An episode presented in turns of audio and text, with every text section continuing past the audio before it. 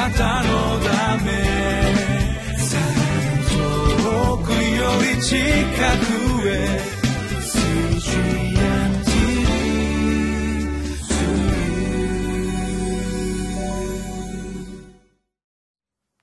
皆さんこんにちは。ミッションエイドクリスチャンフェローシップの牧師関根和夫です、えー、今日は2月27日水曜日、えー、今日の聖書の箇所はテトスへの手紙2章の9節から15節までになっています、えー、タイトルが救いの恵みで変えられる神の民となっています。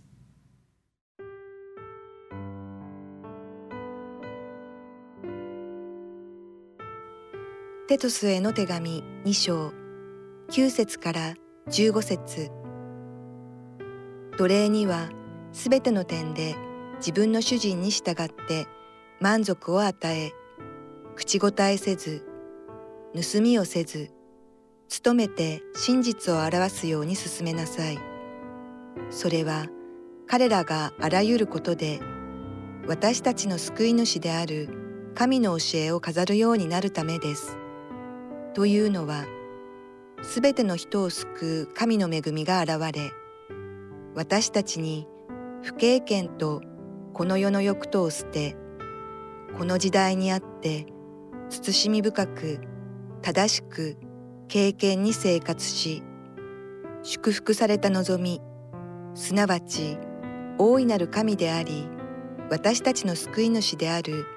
キリストイエスの栄光ある現れを待ち望むようにと教え諭したからです。キリストが私たちのためにご自身を捧げられたのは私たちをすべての不法からあがない出し良い技に熱心なご自分の民をご自分のために清めるためでした。あなたはこれらのことを十分な権威を持って話し進めまた責めなさい。誰にも軽んじられてはいけません。テトスへの手紙2章の9節から15節となっていますこれはあのパウロという人が若いテトスという人に、えー、託した、まあ、教会に問題があってそこにその問題をある程度こう処理するということのためにテトスをそこに残したんですけれどもそのそのテトスに対して出した手紙ですね。えー、手紙ですから本当はあの一章から終わりまでいっぺんに読まれるのが普通なんですけれどもちょっとこうまあ放送の都合上あるいはキリスト教の文化の中でこう何て言うんでしょうねこう途中で切ってここまでとここまでここまでとここまで切って説明する癖がついてるような気がしますけれども今日のところはやっぱりもしこの番組を初めて見てくださってる方おられたらびっくりすると思いますよね。生まれ変わった奴隷に対する勧めってなってますからね。奴隷って何？みたいな感じになると思いますけれどもこの当時は奴隷制度がまだまだ、生きていたので奴隷としての立場でクリスチャンになった人たちがいたんですね。で、えー、この前のところでパウロは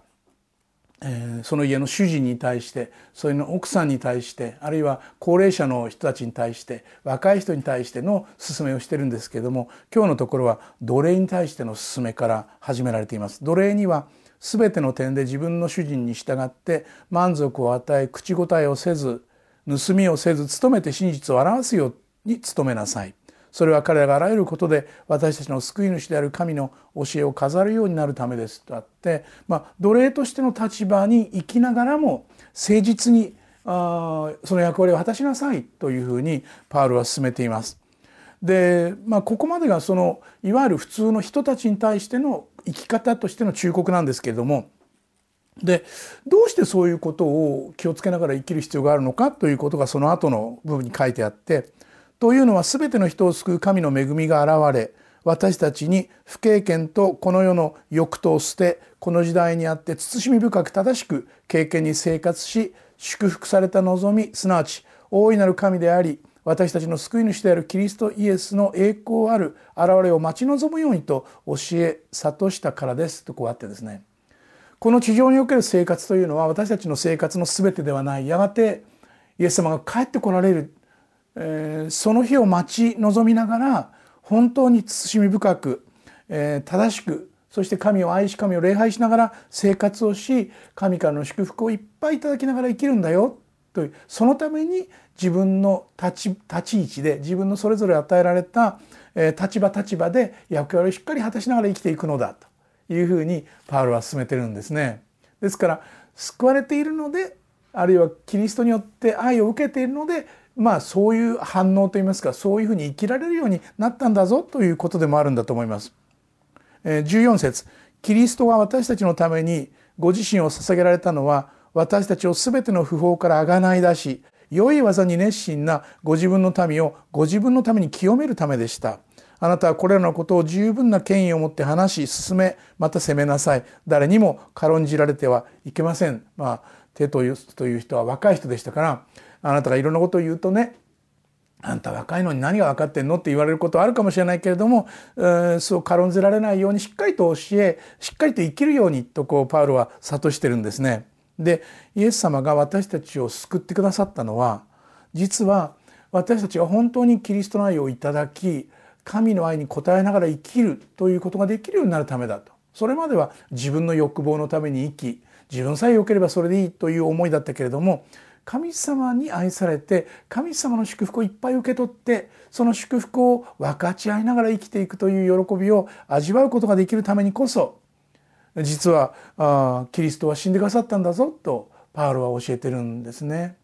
でいつの間にか私たちはその教会と関わったり聖書と関わったりしてる中で生活の中でどうしてもそのこれをしなければいけないとかこれをこう守らなければいけないとかなんか義務感ばっかりが先立ってしまうということが起こる可能性があるんですけれども実はそうではなくて私たちの中に与えられた祝福神様の愛神様からの喜びそれを本当にこうそれに応答しながら生きていくということが求められていることなのだと。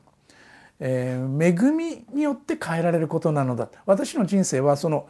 えー、立法とか決まり事で規制されて変えられるというのではなくてイエス様が望んでいるのは神の恵みによってあるいは救いを受けた喜びによって私の人生が変えられていくというそれを神様の望んでいらっしゃるんだよということなんですよね。そもそも例えばさっき読んだ奴隷という立場で生きるということ自体にきっとね神様もしあなたが神様だったらなんで私は奴隷なんですかと、ね、同じ人間なのにって思う人もきっといたと思うんですよね。でもパウロはあえてここでその奴隷解放のために一旗あげろって言ってなくて奴隷であるあなた方は主人に従ってそして主人に満足を与え口答えをせずにまた盗みをせずに真実に歩みなさい。それはキリストがあなたを愛してくださってキリストがあなたに神の愛を届けてくださったからその神の愛をしっかり受け止めながら神の愛で対応していくんだよということなんですよね。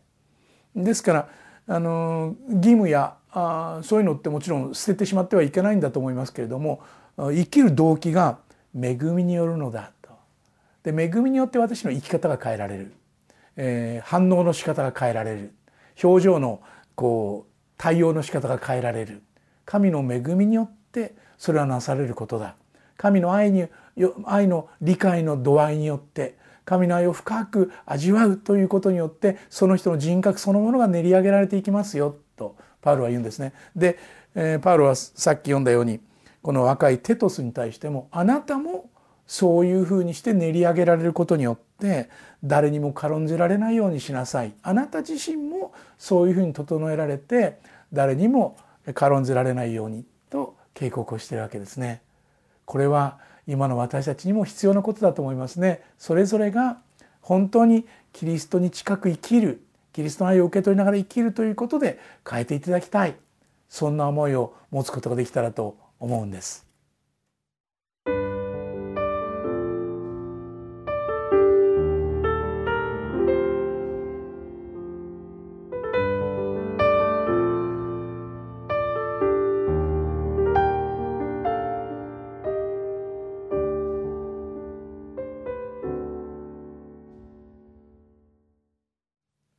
先ほども申し上げたようにこれはテトスへの手紙ですのでもしあなたが聖書をお持ちでしたらこのテトスへの手紙を一章から終わりまで一度通して読んでみていただけたらと思うんですよね。そしてその中でこの部分をもう一回発見してあこういう文脈の中で語られたのかということを分かっていただけるといいかなと思うんです。そして全体として流れている神の恵みによって私は救われた神の恵みによって支えられている希望が与えられている。だからそれを受け取りながら心を変えてもらいなさい。それを受け取りながら生き方を変えてもらいなさい。